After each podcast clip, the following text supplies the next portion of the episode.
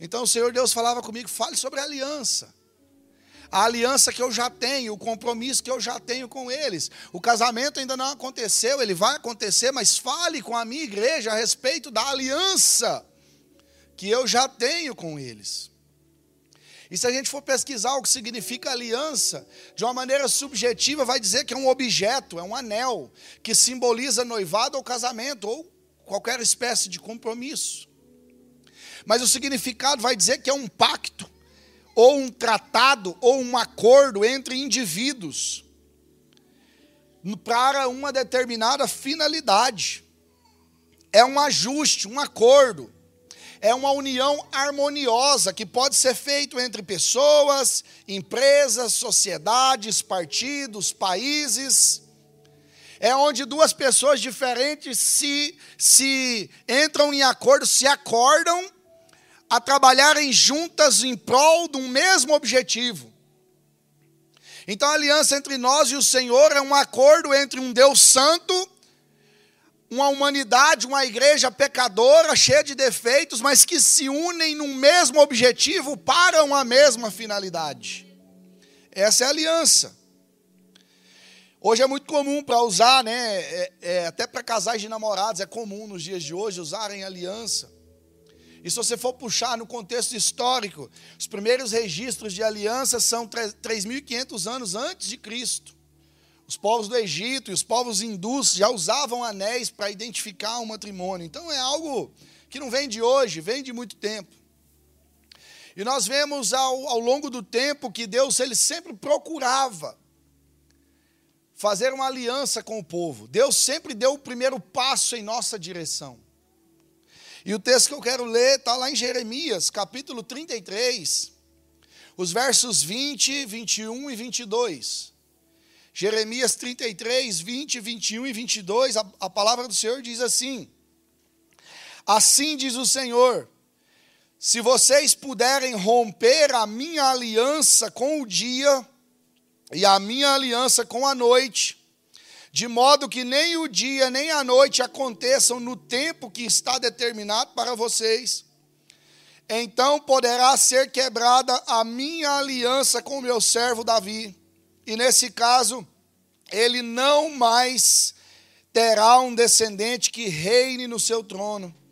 E também será quebrada a minha aliança com os levitas, que são sacerdotes e que me servem. Farei os descendentes do meu servo Davi e os levitas que me servem tão numerosos como as estrelas do céu e incontáveis como a areia das praias do mar. O que o Senhor está falando aqui para Jeremias é que se você tiver poder, para fazer com que o dia não nasça amanhã. E aqui a gente sabe que nem eu, nem você, nem demônios, nem anjos, nem ninguém tem poder de dizer amanhã não vai ter dia. Quando der 5, 6 da manhã, o sol não vai nascer, vai continuar escuro. Ou então hoje, quando chegar por volta ali de 9 da noite, falar: não, a, o sol não vai embora e a lua não vai vir. O que Deus está querendo dizer para Jeremias é uma pergunta que, obviamente, tem resposta, é uma resposta lógica, de que nem eu nem você temos poder de quebrar, de romper a aliança entre o nascimento do dia ou a chegada da noite. Deus está dizendo assim: se você tem poder para fazer isso, então a minha aliança com Davi, ela pode ser quebrada. A minha aliança com os levitas podem ser quebrada. E em Jesus, eu e você, nós somos a continuação da descendência de Davi. Em Jesus, a aliança que o Senhor fez com Davi, ela se estende a nós. Então o que Deus está dizendo é, em outras palavras, ei, é impossível a minha aliança contigo, a minha aliança com a tua casa, a minha aliança com a tua família ser quebrada, afinal ninguém pode impedir o dia de nascer ou a noite de chegar. O tempo do cativeiro da Babilônia foi um tempo difícil. 70 anos o povo foi levado para o cativeiro da Babilônia porque o Senhor vai falar para Jeremias: olha, o povo se prostituiu, o povo adorou outros deuses, o povo fez o que era errado perante a mim. Então eu estou entregando o povo na mão de Nabucodonosor. O imperador da Babilônia foi um tempo doloroso. E Jeremias é um desses profetas que escreve nesse tempo, e muitos chamam né, Jeremias de o um profeta chorão, porque é difícil, ele lamenta muito, ele se entristece muito. E além das dificuldades, e aqui eu e você nós vamos nos identificar, algumas dificuldades que o povo da Babilônia, que, estava na Babilônia, passava, era estar numa terra diferente, com costumes diferentes, com um idioma diferente, com ideias diferentes, com jeito de governo diferente, com falas diferentes, com religiões diferentes, com deuses diferentes. Esse povo estava nesse contexto e nós somos imigrantes, nós estamos aqui num lugar diferente, numa terra que não é nossa, que é boa, que é a terra da oportunidade, que é uma bênção, mas que fala uma língua diferente, tem um jeito de pensar diferente, tem um jeito de governar diferente que em muitos lugares, como da onde eu vim, lá em Utah, tem deuses diferentes, adoram diferente, cultuam diferente. O povo estava nesse contexto. E além de toda essa dificuldade que existe de vir para uma outra terra, ter que se adaptar a tudo isso, a uma nova vida, eles tinham ainda que lidar com a ideia de que Deus se esqueceu de vocês. Quantas vezes o diabo tem falado na minha vida, na sua vida, no meu coração, no seu coração, de que ele se esqueceu de nós. Se Deus lembrasse de você, você não estaria passando por isso. Se Deus não tivesse te mandado vir para cá, se Ele tivesse te abençoando, você não estaria vivendo o que você está vivendo. E o diabo começa a falar no nosso ouvido, dizendo assim: ó, o que você está passando é porque Deus se esqueceu de você, Ele não se lembra de você. Quantas vezes nós nos pegamos diante das nossas lutas, diante das nossas dificuldades e achamos e damos ouvido às vozes que dizem que o nosso Deus se esqueceu de nós. A Bíblia vai dizer lá no Salmo 137 de que as harpas elas estavam penduradas. Ninguém tocava mais instrumento. As mulheres não dançavam. Não havia barulho de criança brincando. A, a Bíblia vai relatar que não tinha mais alegria. E às vezes a gente chega nesse país e a gente começa a se preocupar com tanta coisa. E aí a gente não dança mais. E aí a gente não louva mais. E aí a gente não glorifica a Deus mais. E o que mais a gente ouve é, pastor, lá no Brasil era isso, eu era aquilo, eu liderava isso, eu liderava aquilo, eu cantava, eu fazia. E é muito bom a gente olhar para trás, ver que a gente tem uma história, ver que a gente tem um histórico dentro da igreja. Mas eu te pergunto, e hoje? O que é que te impede de dançar hoje? O que é que te, que te impede de cantar hoje, de tocar hoje, de ministrar hoje, de ensinar hoje? O que é que te impede de servir a Deus hoje? O cativeiro tem sido tão duro as lutas têm sido tão duras que a gente começa a se esquecer e não louva mais, não adora mais, não glorifica mais. E a gente começa a olhar e falar assim: não, mas eu não louvo mais, eu não glorifico mais, é porque a igreja aqui é diferente, é porque os louvores é diferente, é porque o pastor é diferente, é porque o jeito da palavra é diferente, é porque o, a liturgia é diferente. A gente começa a pontuar que é por causa de onde nós estamos, é por causa do ambiente, sendo que nós temos que olhar para dentro de nós e entender que o cativeiro é uma permissão do Senhor nas nossas vidas. O Senhor disse: Eu estou entregando vocês na mão da Babilônia. Mas sabe o que é legal? É que a aliança de Deus não é baseada no meu, nem no seu princípio, nem no meu, nem na, nem na minha e nem na sua inteligência, nem no meu, nem no seu parâmetro. Não é o jeito que a gente acha, não é o jeito que a gente pensa. O diabo às vezes está dizendo assim, ó, que a gente é perdedor, que a gente nasceu para ser perdedor, que a gente nasceu para dar errado, que a gente nasceu para ser incapaz, que a gente nasceu para ser escravo, que você nasceu para ser ilegal, seja aqui nesse país ou não. E o Senhor, e o diabo está falando isso, mas Deus está dizendo assim: olha, o cativeiro dura um tempo. Deus já tinha determinado antes de tudo que era 70 anos, é um tempo da escola do Senhor. Deserto, deserto não é para matar o cristão, é para fortalecer, é para nos ensinar. A Bíblia diz que Deus disciplina quem Ele ama, que um pai só pode disciplinar quem é filho. Então, se você está passando por dificuldade, sinta-se amado por Deus, pastor, mas isso não faz o mínimo sentido. Como é que eu estou passando por dificuldade? Eu vou me sentir amado, porque Deus só disciplina quem é filho. Um pai só pode disciplinar quem é filho. Eu só posso colocar de castigo ou disciplinar os meus dois que estavam aqui à frente, que estavam ali com a gente. Eu não posso fazer isso com nenhum outro. Então, se Deus está apertando as coisas, se Deus está permitindo você passar por dificuldades, sinta-se amado nessa manhã, porque Ele só disciplina quem é filho. Por causa do contexto, Deus precisa começar a relembrar a aliança dele com a gente. Às vezes a gente se esquece. A aliança é um negócio difícil de ser quebrado. Eu contei ontem para os meninos lá, lá no acampamento, de que uma vez meu pai, meu pai é caminhoneiro no Brasil, e uma vez eu lembro, eu era pequeno, eu lembro que ele foi descer do caminhão e o dedo dele, a mão dele ficou presa num parafuso ali da carroceria. E a aliança entrou no dedo. Eu lembro de chegar em casa com o dedo quase separado. Mas a aliança estava lá firme. Ela não quebrou. Ela quase arrancou o dedo dele fora, mas a aliança estava lá firme. Às vezes a gente quebra as nossas alianças, a gente se esquece do que Deus fala. Mas Deus, nessa manhã, Ele vem para nos lembrar, dizendo assim: ó, eu faço uma aliança eu faço uma aliança com eles, eu faço uma aliança com o meu povo. Romanos 8, 38 e 39 é um dos meus textos preferidos da Bíblia que vai dizer: Pois eu estou convencido de que nem a morte, nem a vida, nem anjos, nem demônios, nem o presente, nem o futuro, nem quaisquer poderes, nem a altura, nem a profundidade, nem qualquer outra coisa na criação será capaz de nos separar do amor de Deus que está em Cristo Jesus. Não há nada nada que eu e você faça que pode fazer com que Deus quebre a aliança dele comigo ou com você. Não há nada que eu e você faça que faz com que Deus nos ame mais ou menos, porque Ele nos ama. A aliança dele não é baseada se eu sou bonzinho ou não, a aliança dele não é baseada se eu sou pastor ou não, a aliança dele não é baseada se eu quero ou não. Jesus decide se entregar por nós de maneira voluntária. E a Bíblia vai dizer que todos quantos receberam a Jesus, deu-lhes o poder de serem feitos filhos de Deus.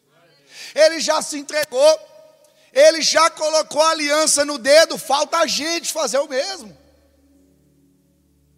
Deus não nos ama por causa do lugar que a gente está vivendo. Deus não nos ama por causa da nossa inteligência.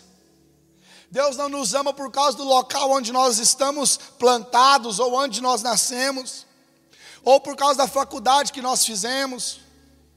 Deus não nos ama por causa do emprego que nós temos, da companhia que nós temos, da quantidade de dinheiro que a gente tem na conta bancária, não. Ele nos ama porque a palavra dele diz que com, com amor leal ele nos atraiu. Ele nos ama porque está na essência dele. Deus não quebra aliança conosco, a aliança dele está de pé para nós nesses dias. A aliança dele está de pé para nós nessa manhã. A aliança dele continua de pé sobre a minha e sobre a tua vida. O que ele falou ao meu e ao teu respeito. Pode passar o tempo, pode passar o que for, pode acontecer o que precisar acontecer, mas o que ele prometeu, ele cumprirá nas nossas vidas. E eu quero passar aqui rapidamente em algum, alguns tipos de aliança que o Senhor faz conosco, que a Bíblia traz para nós. A primeira delas é a aliança por meio de sandálias. A Bíblia vai dizer, e vai trazer o contexto histórico, vai trazer que sandálias era algo extremamente importante naquela época. Talvez se a gente for trazer para as proporções do dia, dos nossos dias de hoje, teria a importância de um carro. Ninguém faz nada sem carro aqui, né? Tudo a gente precisa de carro para se locomover. E num tempo onde as pessoas andam a pé, quem tem sandália é um luxo. Elas eram feitas de cor de animais, umas eram mais flexíveis, outras eram mais duras, mas todos tinham o mesmo significado, que era proteger os pés. Que era fazer com que as pessoas conseguissem andar distâncias maiores, sem se cansar e sem se machucar. Havia nas casas das pessoas um local na entrada especialmente separado para sandálias. Daqueles que eram mais abastados, tinha um servo que tirava, desatava as sandálias dos pés das pessoas que chegavam, lavavam os seus pés. Quando Jesus multiplica, que, que ele transforma a água em vinho, ele pega a água daquelas talhas que eram usadas para lavar os pés dos convidados. A aliança por meio de sandália, ela tinha um sinal de resgate.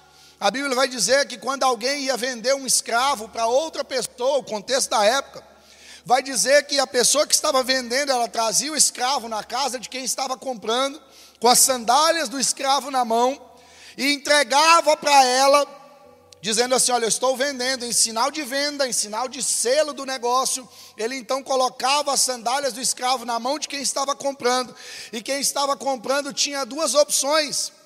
Ele podia pegar aquela sandália colocar, guardar ela como sinal de uma escritura que comprou aquele escravo, e o escravo continuaria sendo tratado como escravo e está tudo certo.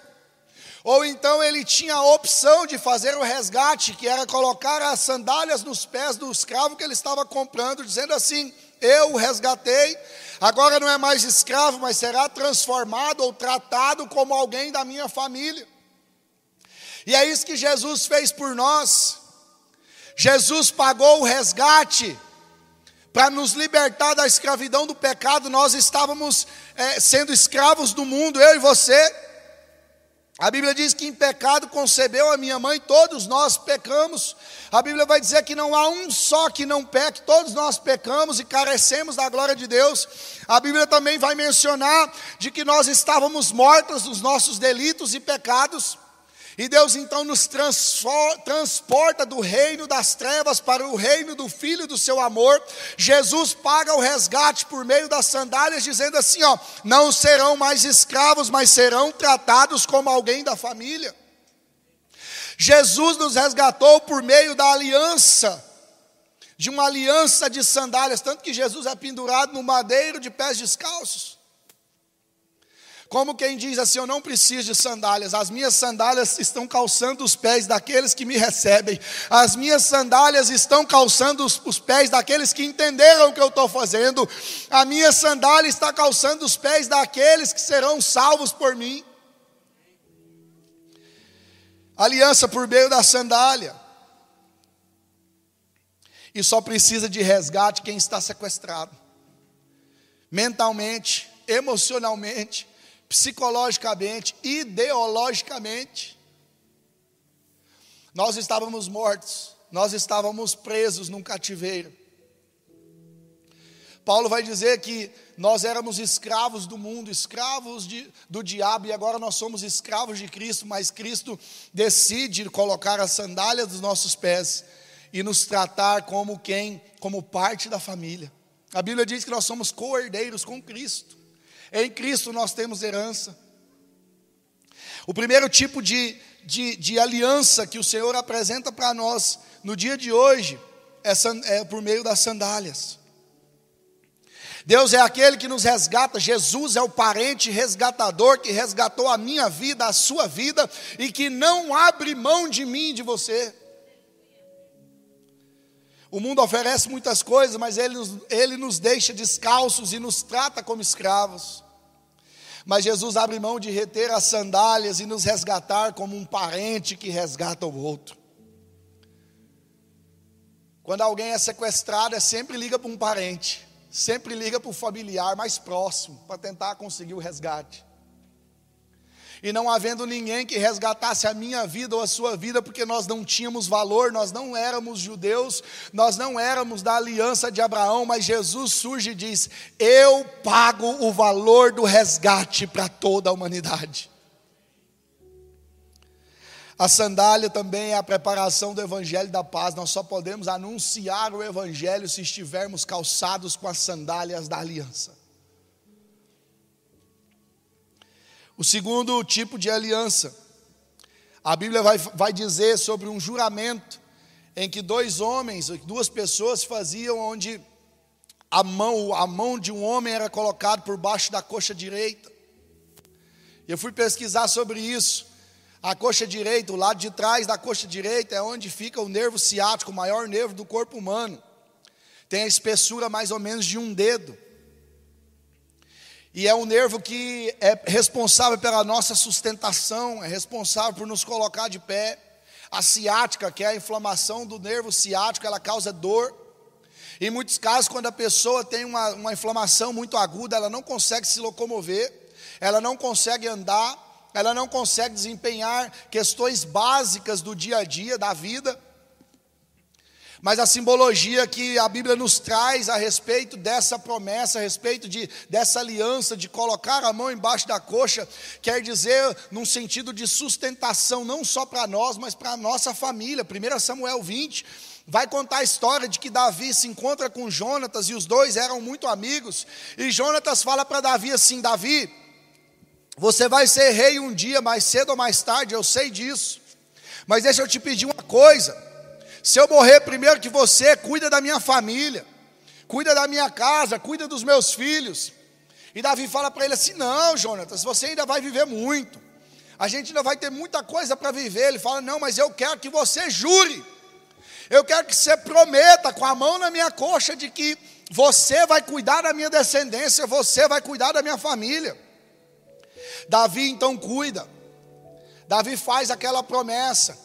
E tempos depois, Davi já estava reinando. Ele um dia lembra e fala assim: haverá porventura algum parente de Jonatas que está por aí?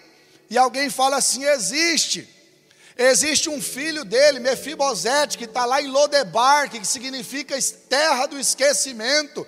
Davi então manda trazer Jonatas lá de Lodebar, dá comida a ele, calça ele, cuida dele. Em nome de Jesus, o que Deus está querendo nos ensinar é que através da aliança, da simbologia da mão por trás da coxa, Ele cuida não só de nós, Ele promete cuidar não só de nós, mas da nossa família, da nossa casa, da nossa descendência, dos nossos parentes do Brasil. Ele continua cuidando, porque Ele, além de nos sustentar, colocando a mão por trás da nossa coxa, Ele também cuida de nós. Ele cuida de nós, Ele cuida dos nossos. Ele cuida dos nossos. O juramento de Davi a Jonas foi para que a família fosse cuidada. Abraão também faz esse juramento com o seu servo, a mim, Isaac. Ele fala: Ó, oh, já estou velho, mas você vai prometer que você não vai pegar a mulher dentre, os, dentre as mulheres aqui da terra. E ele fala: então jura, coloca a mão por baixo da minha coxa e promete que você vai fazer isso. Existe uma bênção para nossa casa, para nossa família, por intermédio do juramento que o Senhor fez por nós, por intermédio da sustentação que o Senhor dá a cada um de nós.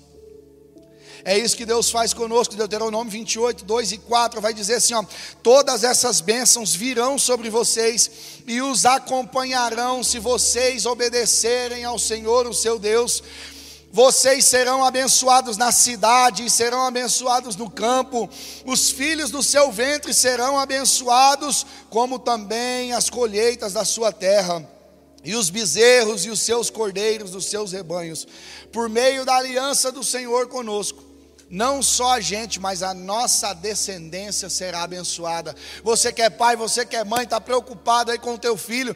Deixa eu te falar uma coisa: o Senhor já colocou a mão por trás da nossa coxa, já nos sustentou para essa geração, para esse tempo, para lutar contra a ideologia que está sendo pregada pelos nossos, para os nossos filhos, e nós temos uma promessa diante do Senhor de que a nossa descendência será cuidada por Ele.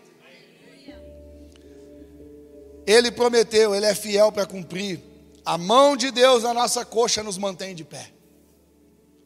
Nessa manhã o Senhor faz uma aliança com a gente, de que Ele nos mantém de pé e que toda a nossa descendência também ficará de pé. Deus também faz uma aliança de fogo com Abraão, lá em Gênesis 15. No fim da vida, Abraão chega e diz assim: Senhor, Aqui está Eliezer, lá de Damasco. Ele vai herdar tudo que eu tenho. Ele vai herdar as minhas coisas, afinal, Senhor, eu não tenho descendente, eu não tenho filhos. E Deus fala para ele assim: Olha, Abraão, é o seguinte, teu, teu, teu servo é muito bom e tudo mais, mas ele não vai ser teu herdeiro de tudo. Eu ainda vou te dar um filho. Sai da tua tenda aí, olha para cima. Olha para as estrelas do céu, você consegue contar? Não consigo, Senhor.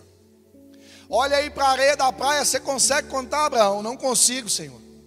Assim será a tua descendência, Abraão. A Bíblia diz que Abraão crê e isso é imputado a ele, creditado a ele como justiça. Mas como Deus ele sempre fala e ele também promete, ele falou: "Eu vou te dar um sinal, Abraão. Hoje eu vou fazer uma aliança contigo, uma aliança de fogo contigo.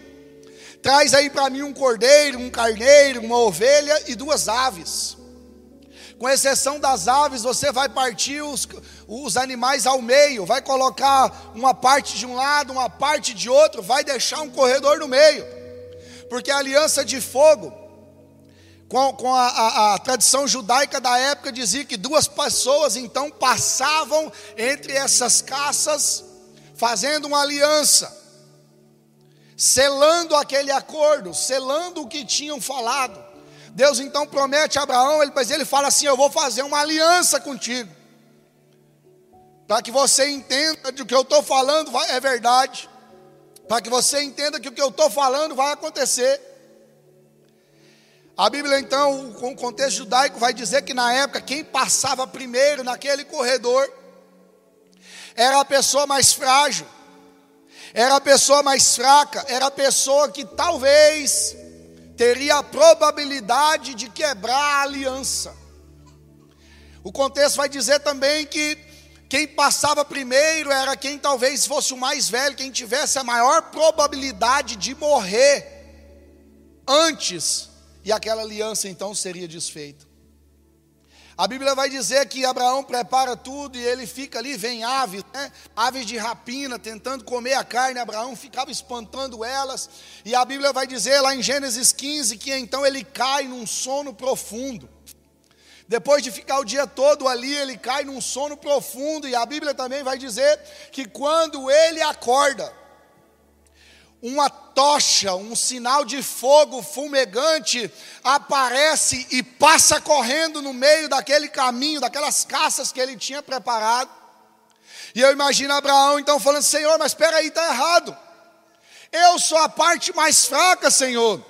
E eu imagino Deus dizendo para Abraão assim: Você é a parte mais fraca, e é por isso mesmo, eu passo na frente para te fazer forte. Senhor, mas eu tenho, eu sou mais limitado, eu corro o risco de quebrar a aliança primeiro, e Deus está dizendo assim, então, para que a aliança não corra risco de ser quebrada, eu passo primeiro, porque eu te faço forte, porque na tua limitação eu te levanto. Às vezes eu vejo Deus, Abraão falando com Deus e falando assim, Senhor, mas eu sou mortal, o Senhor não tem começo, não tem meio, não tem fim, como é que o Senhor passou primeiro? Está errado. E eu vejo Deus falando para Abraão assim: não, ainda que a tua carne morra, ainda que os seus dias estejam contados aqui, eu, Deus eterno, tenho uma morada eterna preparada para você. Por isso eu prazo primeiro, porque por causa da minha vida você pode ter vida eterna. Aleluia. Aleluia. Abraão, então, ele entende que não é na força dele, e o Senhor faz questão de que por meio da aliança de fogo, nós tenhamos a certeza de que o que Ele prometeu, Ele vai cumprir. Deus não só está jogando palavras ao vento. Deus não é homem para que minta, nem filho do homem para que se arrependa, a Bíblia vai dizer. Mas também existe uma aliança de sal que o Senhor faz com cada um de nós. Quando você coloca sal em algo, é impossível você retirar. É mais fácil você comer uma comida sem sal, porque daí você pode ir colocando um sal ali, vai dando uma temperada, do que você comer uma comida salgada. O sal é algo que você não consegue tirar. Depois que você coloca o sal numa carne, é difícil você tirar. Depois que você coloca o sal no arroz, numa comida, é muito complicado. Sal, a Bíblia quer dizer que é algo irrevogável. E a aliança ah, por meio de sal, ela é apresentada em pelo menos três vezes na Bíblia. A primeira é por meio das ofertas de cereais. No livro de Levítico, capítulo 1 e 2, tem vários tipos de ofertas ali que Deus vai instituir. Um é pelo pecado, a outra é por resgate, a outra por agradecimento. E aí Deus vai falando, cada uma tinha uma simbologia, cada uma tinha um jeito. E quando nós chegamos nas ofertas de cereal, Levítico 2,13 vai dizer assim: ó, temperem com sal todas as suas ofertas de cereal, Não exclua de suas ofertas de cereal o sal da aliança do seu Deus. Acrescentem sal a todas as suas ofertas. E aqui nós aprendemos que quando as pessoas iam levar as suas ofertas de cereal, era uma oferta pelo reconhecimento da generosidade de Deus. Aqui eu tenho algo impressionante. Porque se eu e você, se nós pararmos para pensar na nossa vida, nós vamos entender que o Senhor tem sido tão bom com a gente, que a gente tem muito mais do que nós pedimos, pensamos, imaginamos e merecemos. Em 2015 nós chegamos aqui nesse país, eu e minha esposa, três malas. Nós viemos agora de Utah para cá e um caminhão de 26 pés quase que não conseguiu trazer a nossa mudança. Deus tem dado coisas a nós muito mais coisas que nós pedimos, pensamos ou imaginamos, Ele tem sido generoso. E a aliança de sal é a nossa contrapartida em dizer assim: Senhor, eu reconheço que o Senhor tem sido bondoso e generoso para comigo. Eu reconheço que o Senhor tem me dado, é a nossa contrapartida. É o ato de nós colocarmos aliança e dizer assim: Senhor, eu reconheço que o Senhor tem sido generoso para comigo. A segunda vez que aparece sobre a aliança de sal na Bíblia é quando é instituído o sacerdócio de Arão e seus filhos. Números 18, 19, tudo aquilo que for separado dentre todas as dádivas sagradas que os israelitas apresentarem ao Senhor, eu dou a você e a seus filhos e filhas como decreto perpétuo. É uma aliança de sal perpétua perante o Senhor para você e para os seus descendentes. Sabe o que, que o Senhor está dizendo? Eu faço uma aliança com você e com os teus descendentes. Eu faço uma aliança com você ministerialmente falando, porque aqui está falando de sacerdócio, de servir na casa do Senhor. Eu faço uma aliança com você, e essa é uma aliança perpétua. O que, que significa isso? É uma aliança que não tem fim, é uma aliança que não tem prazo de validade, é uma aliança que não tem aposentadoria no reino de Deus. Se Deus te chamou para pregar, é para pregar até o fim da vida. Se Deus te chamou para cantar, é para cantar até o fim da vida. Se Ele te levantou para algo no sacerdócio, a aliança dele se mantém de pé, pois é uma aliança perpétua. A terceira é quando Deus estabelece a dinastia de Davi, a continuação da, da família de Davi. Deus diz para ele assim: olha, vai sempre ter um descendente seu no trono. 2 Crônicas 13, 15. Abias, rei de Judá, ele fala assim: ó, vocês não sabem que o Senhor, o Deus de Israel, deu para sempre o reino de Israel a Davi e a seus descendentes, mediante uma aliança irrevogável, em algumas traduções vai, vai dizer mediante uma aliança de sal, ou seja, que não tem data de validade. Abias está se referindo a Jeroboão, que estava se rebelando contra Roboão, o neto de Davi, o filho de Salomão. Então Davi, Abias está dizendo para ele: você está maluco, cara? Você não está não tá sabendo que o Senhor fez uma aliança irrevogável, que não tem prazo de validade, com Davi e a tua descendência? Ele fez essa aliança, ele não abre mão, é uma aliança de sal que o Senhor fez com ele. E às vezes vai ter gente que vai falar do jeito que a gente ora, do jeito que a gente canta, do jeito que a gente adora, do jeito que a gente louva, do jeito que a gente dá glória a Deus. Mas para todos aqueles que tentam de alguma forma usurpar o que Deus colocou dentro de nós, nós temos uma aliança de sal, onde nós somos separados para o sacerdócio, onde nós somos separados para o ministério, e essa aliança não tem prazo de validade. Não pode ser quebrada, não tem prazo de validade. E a Bíblia vai dizer, seguindo 2 Crônicas 13, que Abias perseguiu Jeroboão. Ele tomou-lhe as cidades de Betel, Gessana e Efron com seus povoados. E durante o reinado de Abias, Jeroboão não recuperou o seu poder, até que o Senhor o feriu e ele morreu. Deixa eu te falar uma coisa. Não se levante com quem se levanta contra você não se defenda. Ah, pastor, mas estão falando de mim, estão falando do meu filho, estão falando da minha descendência, da minha casa, da minha história, de onde eu vim. Deixa Deus te defender. Deixa Deus te defender, não perca tempo, não. Você tem uma aliança irrevogável, uma aliança que não tem prazo de validade. Deixa Deus te defender. Deixa Ele defender tua causa. E por fim, nós temos uma aliança de sangue. Quando o povo de Deus saiu do Egito, depois de 400 anos, eles eram ex-escravos. E escravo não sabe muito o que tem que fazer, ele tem que ser mandado. Tem que ser algo, né, é, coercitivo. Ele não sabe o que fazer. Não sabiam fazer muitas coisas, precisavam de instrução. Então a Bíblia conta que Moisés, ele sobe no monte. Ele fala com Deus.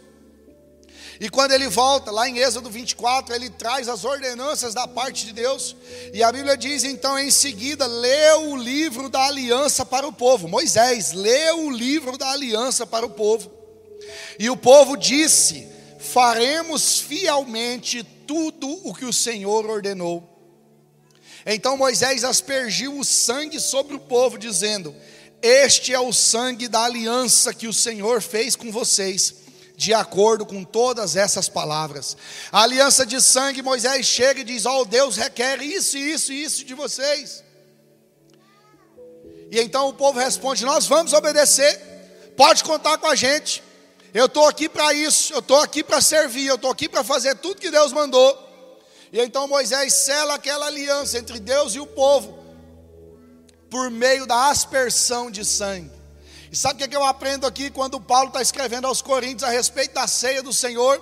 Ele vai dizer basicamente o mesmo texto, só que ele fala: Este é o sangue da nova aliança, porque não precisa mais de um, um, animal morrer todas as vezes que nós pecamos, porque Jesus Cristo já pagou o meu e o seu pecado, Jesus Cristo já se sacrificou uma vez por todas para que eu e você fôssemos salvos, e por meio do sangue dele, o sangue da nova aliança, eu e você podemos ser salvos. Todas as vezes que a Bíblia fala de aliança de sangue, ela está ligada a sacrifício e perdão de pecados. Por isso que é difícil servir a Deus. Por isso que é difícil mesmo. O evangelho é subida, esse negócio de ah, agora eu sou evangélico, agora eu sou crente. Irmão, se é só por status, se é só para falar que frequenta, isso aqui não é um clube social, muito embora você possa fazer amigos. Aqui não é um lugar de, de, de relacionamentos comerciais, muito embora você possa fazer network aqui, você possa encontrar pessoas para trabalhar ou emprego aqui dentro.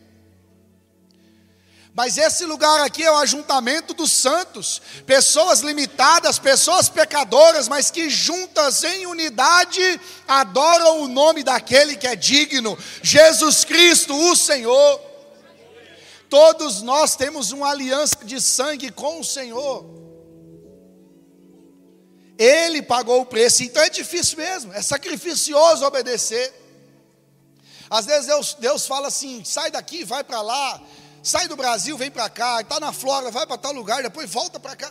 Deus às vezes fala, então Deus fala assim: você tem que amar a tua esposa, e aí a nossa esposa faz algo com a gente, a gente não quer amar ela, mas Deus mandou, é a ordenança. Às vezes a esposa faz algo com a gente, Deus fala assim: você tem que ser submissa, você tem que estar debaixo da mesma missão, e aí ela não quer ser submissa, porque a gente também é difícil, a gente também é carne de pescoço. Às vezes os filhos tratam a gente mal, é ingrato com a gente, mas a Bíblia diz assim: olha, não aborreça seus filhos, instrua ele nos caminhos do Senhor. Às vezes os filhos não honram os pais, mas a Bíblia diz assim: ó, filhos, honrem os pais para que se prolongue os seus dias na terra. Obedecer não é fácil, obedecer não é, não é algo que a gente é inclinado a fazer naturalmente. Não é.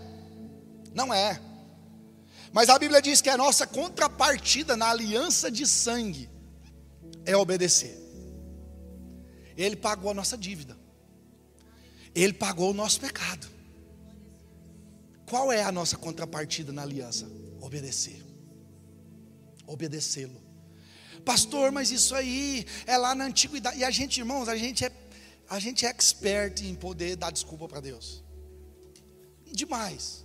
A gente faz ali aquele malabarismo né, teológico para poder olhar e falar, não, mas isso aqui é só no Velho Testamento, isso aqui é não sei o quê. E a gente quer quer colocar coisas para tentar, para o obedecer ser o mais tranquilo possível. Mas o povo disse assim: Nós vamos te obedecer em tudo, Senhor. Não é só na metade, não é só naquilo que eu acho que está certo, não é só aquilo que é fácil para mim. Senhor, eu vou te obedecer em tudo. É o que o povo estava falando. Existem alianças que o inimigo tenta fazer com a gente. Deus faz aliança com a gente, a gente viu. Aliança por meio das sandálias, aliança com a mão por trás da coxa, aliança de fogo, aliança de sal, aliança de sangue. Mas o inimigo também quer fazer aliança com a gente. O inimigo também tem propostas para nós. A Bíblia vai dizer que ele chega para Adão e ele oferece conhecimento, liberdade e poder por meio de uma aliança. Conhecimento do bem e do mal. Vocês vão saber de tudo. Depois ele oferece liberdade, vocês não vão precisar mais de Deus, vocês vão ser como Deus. E depois eles oferecem poder para fazer as próprias escolhas. Vocês não vão precisar de Deus. Mas por trás da proposta de Satanás tinha a perca da comunhão face a face com Deus. A Bíblia diz que Deus visitava eles todos os dias. Acabou isso. Por trás disso tem a escravidão do pecado. Você não tem, não é livre mais.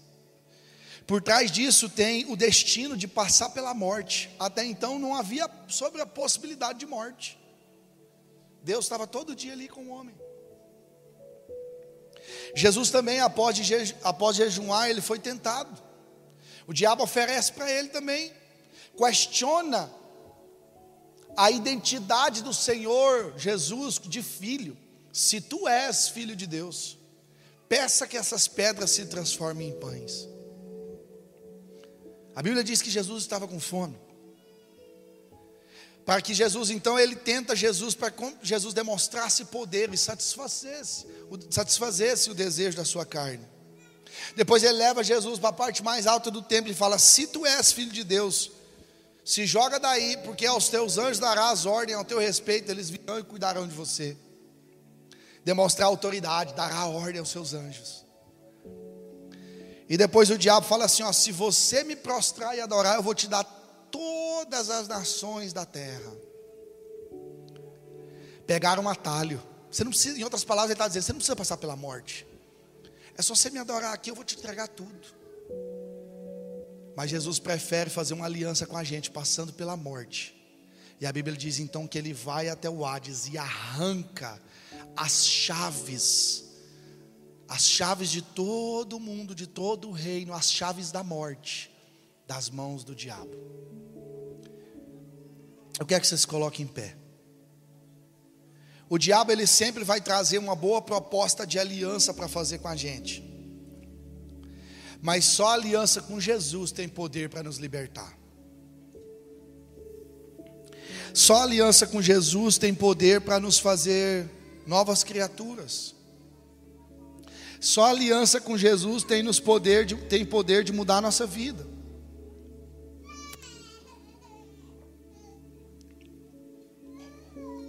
Fazer uma aliança é fazer um acordo. Como eu disse no começo, o significado central da aliança é quando duas pessoas, dois indivíduos diferentes, estão em acordo para um mesmo propósito. O desejo de Jesus é nos levar para o céu. Em João 14 ele diz assim que na casa de meu pai há muitas moradas. Ele está dizendo assim: olha, eu anseio em receber cada um de vocês na minha casa, na casa do meu pai. E o nosso desejo também é ir para lá. Porque nós sabemos que por mais que a gente viva um tempo aqui, 70, 80, 90, 100 anos, o nosso destino final não é aqui.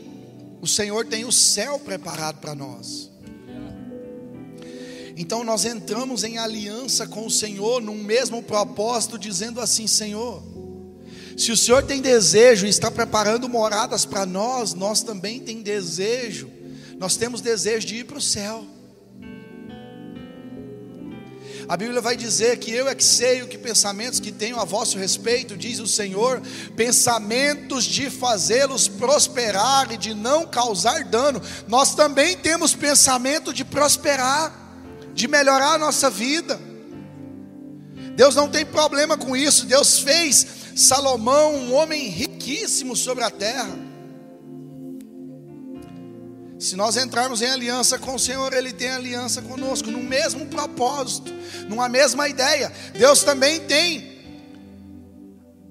o objetivo de que todas as nações da terra ouçam falar que existe um Salvador, de que Ele morreu para pagar os nossos pecados. O nosso desejo, se estivermos em aliança com o Senhor, é também, enquanto a gente vai, faça discípulos. Não é sair daqui e ir lá para a África. Não é só isso que é missões, mas enquanto a gente vai, enquanto eu vou para o trabalho, enquanto eu estudo, enquanto eu estou aqui limpando a casa, enquanto eu estou conversando com alguém, enquanto eu estou numa reunião de família, enquanto eu vou e indo, fazei discípulos de todas as nações. Fazer uma aliança com o Senhor é fazer um acordo, estar em unidade num só propósito, numa mesma ideia, num mesmo objetivo, com o mesmo e único Deus. Deus sempre fez questão de estar unido com o seu povo. Ele é Deus poderoso, mas mesmo assim ele decidiu colocar sandálias nos nossos pés. Ele é Deus poderoso e mesmo assim ele seguiu, ele decidiu segurar na nossa coxa, não nos deixar cair, nos manter de pé e ainda abençoar e cuidar nossa posteridade, dos nossos descendentes. Ele é Deus poderoso que passa na nossa frente garantindo que tudo que ele prometeu vai se cumprir na nossa vida. Pode passar o tempo, pastor, mas não está favorável, não importa, o Senhor não precisa que as coisas estejam favoráveis para que ele cumpra a promessa dele. Ele é Deus poderoso que faz uma aliança irrevogável conosco, que não tem prazo de validade, nos protegendo dos ataques, nos capacitando como sacerdotes no reino e nos abençoando com generosidade. Ele é Deus poderoso que não usurpou ser Deus, mas a Bíblia diz que a si mesmo se entregou, tomando forma humana e se entregando naquela cruz. E a Bíblia vai dizer que por meio do sacrifício de Jesus, Paulo escrevendo aos Colossenses vai dizer que todo escrito de dívida, toda letra, toda promissória com a minha e com a sua dívida foi encravada na cruz por meio de Jesus, e os nossos pecados então foram perdoados. Essa manhã é uma manhã de alianças com o Senhor. Talvez enquanto a gente falava aqui, você percebeu que você está longe da aliança. Você percebeu que, como alguém infiel, você tirou a aliança com o Senhor, colocou no bolso e estava agindo como alguém que não tem compromisso. Talvez nessa manhã você percebeu, diante do que foi falado aqui, que as promessas do Senhor continuam de pé, você entendeu isso, e você precisa reafirmar os teus votos. Esse ano eu e minha esposa, a gente faz 10 anos de casado. E a gente gostaria muito de renovar os nossos votos para que depois de 10 anos a gente continue falando um para o outro e falando para os convidados e falando diante de Deus, especialmente, que a gente continua renovando os nossos votos na esperança e no compromisso de continuar amando e cuidando um do outro. Talvez hoje seja um dia de você fazer, renovar os teus votos com o Senhor. Senhor, eu te amo. Senhor, eu te sirvo. Senhor, eu tenho te servido todo o tempo, toda a minha vida. Às vezes eu estou cansado, Senhor Deus, mas a Bíblia diz que, é um, que há uma aliança irrevogável, não tem tempo de validade, não existe aposentadoria no reino de Deus. Talvez essa manhã é um tempo de renovação de aliança, ou de fazer aliança pela primeira vez. Talvez você nunca entregou sua vida para Jesus. Você veio na igreja, você gosta da palavra, você acha atrativo tudo isso, Talvez é a religião que mais te atrai, mas eu não estou aqui para falar de religião, eu estou aqui dizendo que Jesus tem uma aliança contigo. Agora a pergunta é: você tem uma aliança com Ele? E como foi oportunizado aqui pelo pastor Wesley, o altar está aberto. Ninguém aqui tem nada a ver com a sua vida, não importa se você é pastor, se é presbítero, se é diácono, não importa se você já serve a Deus, há quanto tempo você serve a Deus, o altar está aberto porque hoje é manhã de renovação de aliança, é manhã de fazer aliança pela primeira vez, é manhã de, de, de poder entender e confirmar que existe uma aliança, é manhã de reconhecimento de que o Senhor tem uma aliança com a gente e Ele não abre mão de nenhum de nós. É manhã de nós nos aliançarmos a Ele. Se já existe uma aliança, é manhã de renovar a aliança, de deixá-la mais forte. É amanhã de nós entendermos, Senhor, obrigado. É amanhã talvez de agradecer, Senhor, obrigado pela aliança. Obrigado porque o Senhor me salvou. O altar está aberto. É só para quem quiser.